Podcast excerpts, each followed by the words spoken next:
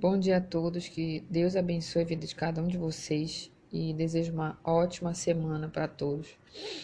E hoje nós vamos falar sobre ovelhas, o pastor e suas ovelhas. Nós sabemos que Jesus Cristo é o nosso pastor. É aquele, aquele que veio para unir as ovelhas, reunir, porque as ovelhas estavam perdidas, né? São pessoas que estão, estão predispostas a ouvir a voz do Mestre, a voz do seu pastor, mas que estavam perdidas. Então, Jesus veio para reunir essas ovelhas e para conduzi-las ao, aos pastos verdejantes. É, eu gostaria de falar sobre as características da ovelha. As ovelhas elas são animais que precisam constantemente de alguém que cuide delas. Elas elas precisam de alguém que as conduza, alguém que traga proteção e que seja realmente é, o tutor delas, uma pessoa que protege, né? Então é necessário. As ovelhas, as ovelhas são dependentes do seu pastor. Só que o que acontece? Jesus sabemos que é o nosso pastor. Mas para que nós venhamos a ser ovelhas de Cristo, nós precisamos aprender a ouvir a voz desse pastor. Quando você ouve, quem é ovelha, ouve a voz do pastor e segue aquela voz. Onde o pastor mandar a ovelha ir, ela vai. Não é assim que acontece? O pastor, quando está ali no rebanho, ele vai lhe conduzindo as ovelhas para o lugar onde ele quer que elas vão. Elas têm que ouvir, reconhecer a voz e têm que obedecer. A ovelha ela obedece. A ovelha não é resistente. A ovelha ela entende que precisa daquele pastor ali na direção da vida dela, porque senão ela está perdida. E vocês sabem muito bem o que acontece com uma ovelha quando sai da presença do pastor. Você sabe que as ovelhas ela tem vários predadores, verdade? E ela está cercada de perigo. Se ela não estiver próxima ao pastor, ela vai se arriscar, correr o risco de perder a vida, porque vai estar sozinha e perdida, que é a ovelha perdida. O que, que eu quero dizer com isso, pessoal, hoje? Para vocês, para trazer de meditação para nós, para todos nós. É que não existe ovelha que se disse ovelha se não ouve a Deus. É impossível alguém dizer eu sou de Deus, eu entreguei a minha vida a Jesus, mas na realidade não ouve a Deus. E o que é esse não ouvir a Deus? É tentar levar a sua vida espiritual e a sua vida pessoal da sua própria maneira, desconsiderando os conselhos e as leis de Deus, as ordens de Deus. Não há comunhão sem obediência. Não há comunhão sem obediência. Se um, um pastor fala para a ovelha ir para o lugar e ela não vai, ela está desobedecendo. Se o pastor diz, fique aqui, ovelha, mas ela vai para outro lugar, se afasta, ela, corre, ela está correndo risco de vida, risco de morte. E aí não, não tem como culpar o pastor por causa disso. Porque ela escolheu assim. Nós temos a, o poder de escolha. E esse poder de escolha deve, deve ser tomado com extremo cuidado. Porque todas as vezes que nós decidimos algo sem pensar, nós podemos estar levando a nossa alma para mais perto do abismo, da perdição. Certo? E como é que a gente se mantém como ovelha?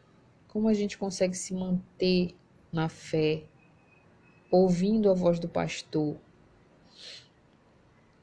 Só um jeito é manter a comunhão com Deus.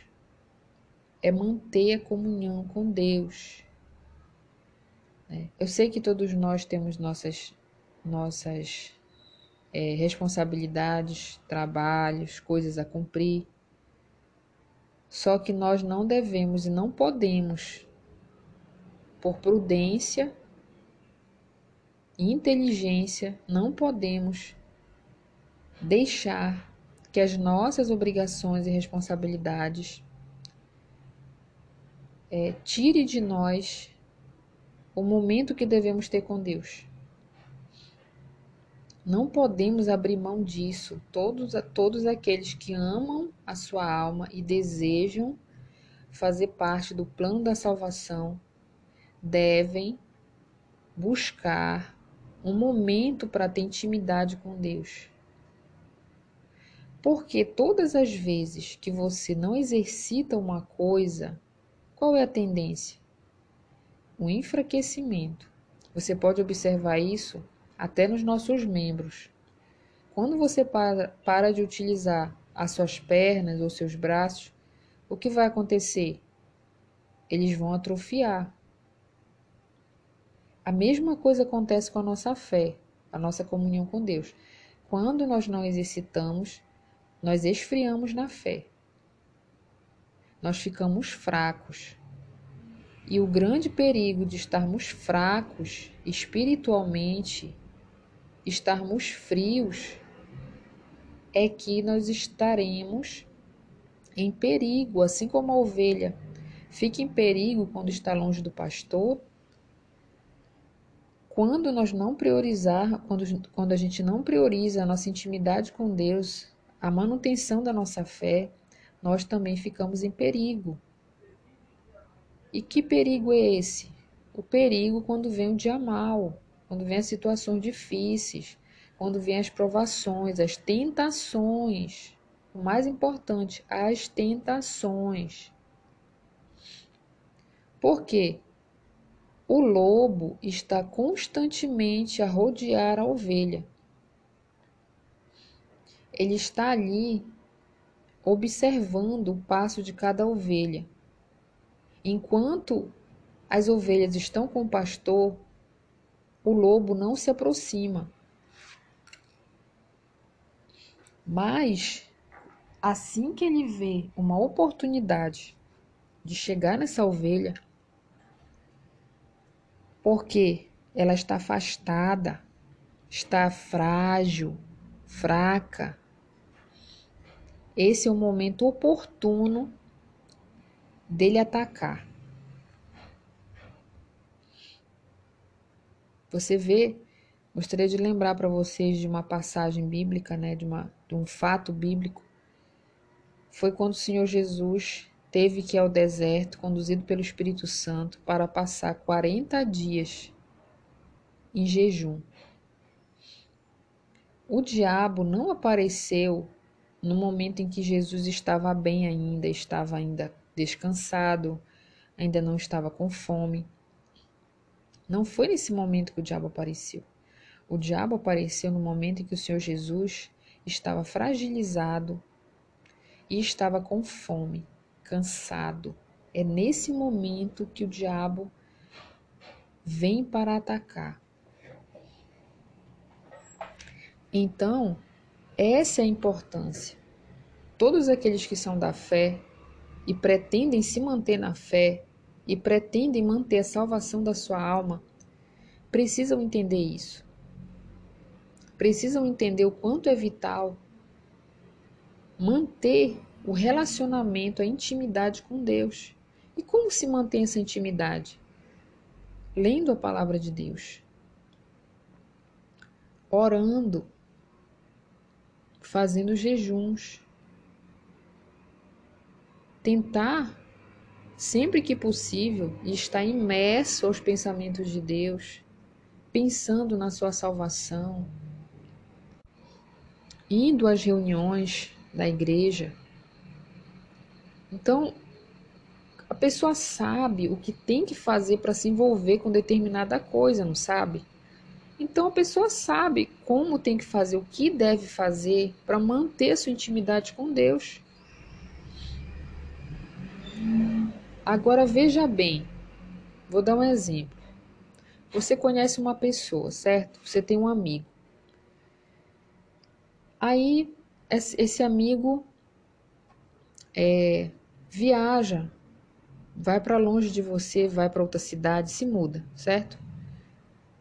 E aí, único, a única forma de você entrar em contato com esse amigo é por telefone, é pela, pelas redes sociais, que você consegue manter né, aquele contato. Quando você, por exemplo, às vezes, né, sem perceber, começa a deixar de falar com teu amigo, de mandar mensagem, de saber como ele tá, aquele relacionamento de amizade vai esfriar. Vai chegar um momento que você não sabe mais nem como está o seu amigo. E ele também não sabe como você está. Porque vocês se distanciaram. Né? Tanto o distanciamento físico quanto o distanciamento é, mental, né? auditivo. Você não fala mais com seu amigo, não procura mais saber dele. Então, automaticamente, aquele relacionamento vai se esfriar e até se extinguir. A mesma maneira acontece é, com o relacionamento entre você e Deus. Tudo, tudo que nós queremos que faça parte da nossa vida, nós temos que aprender a manter, não é verdade? tudo aquilo que achamos que é vital, que é importante, que nós precisamos, necessitamos, nós temos que arranjar uma forma de manter aquilo. É, olha a sua casa. Você não mantém a sua casa porque você precisa comer, você precisa ter louça lavada para você fazer uma refeição. Você precisa estar varrendo a sua casa, lavando roupa, cuidando né? O carro, para você manter aquele carro, você precisa estar tá dando manutenção, lavando, limpando. Você tem aquele cuidado com as coisas que você quer manter. A mesma coisa é a vida com Deus. Então, para que a gente não, não, se, não se afaste do pastor e não fique numa situação de perigo, nós temos que ter isso muito forte dentro de nós entender, isso tem que estar fixado no nosso coração, que nós temos que manter o nosso relacionamento com Deus. E o que a gente tem que tomar muito cuidado hoje, que está acontecendo bastante, as desculpas. Se nós formos dar ouvidos para as nossas desculpas internas, nós nunca vamos fazer uma coisa. Toda vez que você você é, quiser fazer algo com Deus, ah, eu quero orar hoje, ou então eu quero ir na igreja, ou sei lá, fazer qualquer coisa, e você permitir que alguma coisa na sua vida, na sua rotina, começar a te dar desculpa para você não fazer aquilo que você deve fazer, isso vai acontecer. Não permita que as desculpas façam parte da sua vida porque elas vão, sem você perceber, te afastar daquilo que é importante. Você tem que entender que isso é importante para você. Manter a vida com Deus é importante, é necessário, é questão de vida ou morte. Então temos que fazer o esforço necessário. Por mais que você diga, ah, mas eu não tenho tempo, eu trabalho muito. Tá, mas não acredito. Eu não acredito. Porque Salomão já disse que para tudo há tempo, tudo é, debaixo do sol. Quer dizer, há tempo para tudo. Não é possível que você não tenha cinco minutos para você ler a palavra de Deus, para você ouvir uma pregação que vai te ajudar, você ir na igreja, assistir uma hora de, de reunião. Eu não acredito nisso. Claro que temos. O problema é que a nossa preguiça a nossa negligência, ela sempre vem à frente de nós para dar desculpa para a gente não fazer alguma coisa que é importante para a gente. Então nós temos que aprender a silenciar essa voz da desculpa e temos que fazer aquilo que temos que fazer, aquilo que é importante, porque é um bem para você. Cuidar da nossa alma é responsabilidade de cada um. Eu não posso é, levar essa responsabilidade para uma pessoa, para quem eu moro, com quem eu moro. Eu não posso levar. A responsabilidade é minha. Se eu me enfraquecer na fé, a culpa não é de ninguém, a culpa não é do meu pastor, a culpa não é de Jesus Cristo, a culpa não é do Espírito Santo, não é de Deus, não é de ninguém que mora comigo, a culpa é minha. É minha. Nós temos que parar de ficar inventando desculpa, dando desculpa para nós mesmos para não fazer alguma coisa. Isso tem tirado muitas pessoas, gente, da presença de Deus. E é algo que acontece sorrateiramente, imperceptível. Quando você perceber, você já está longe de Deus. Aí, para voltar, é uma dificuldade. Não sei se vocês, algum de vocês já passou por isso, mas para voltar é difícil. É difícil. Então vamos cuidar da nossa alma, pessoal. Vamos cuidar, vamos deixar esse pastor maravilhoso que é o Senhor Jesus conduzir, conduzir-nos ao, aos pastos verdejantes, que é o que Ele quer. Tudo que Deus fala para nós é bom. Tudo que Deus fala é bom. Não há nada na Bíblia, na palavra dele, que é mal para gente, que é para o nosso fracasso, que é para perder. Não, tudo com ele a gente ganha. O único problema, o único problema e dificuldade que a gente enfrenta é enfrentar o nosso eu, é aborrecer a nossa própria carne. Por quê? Muitas das coisas que temos que fazer para manter a nossa fé vai aborrecer a nossa, a nossa carne. Muitas coisas a gente não vai ter prazer de fazer. Que que, porque geralmente o prazer está associado a coisas que não vão trazer resultado para a gente. Resultados bons. Você pode perceber. As melhores coisas da sua vida que você precisa eles requerem sacrifício de você, requerem suor, requerem empenho, porque é importante. Agora, quando você vai olhar para as coisas ruins, as que têm efeito nocivo, são as coisas mais prazerosas que tem, não é verdade? Mais prazerosa. Né? A preguiça, a negligência, deixar para depois. Ah, eu vou deixar para depois né? Talvez a pessoa nem tenha tempo e fica deixando para depois.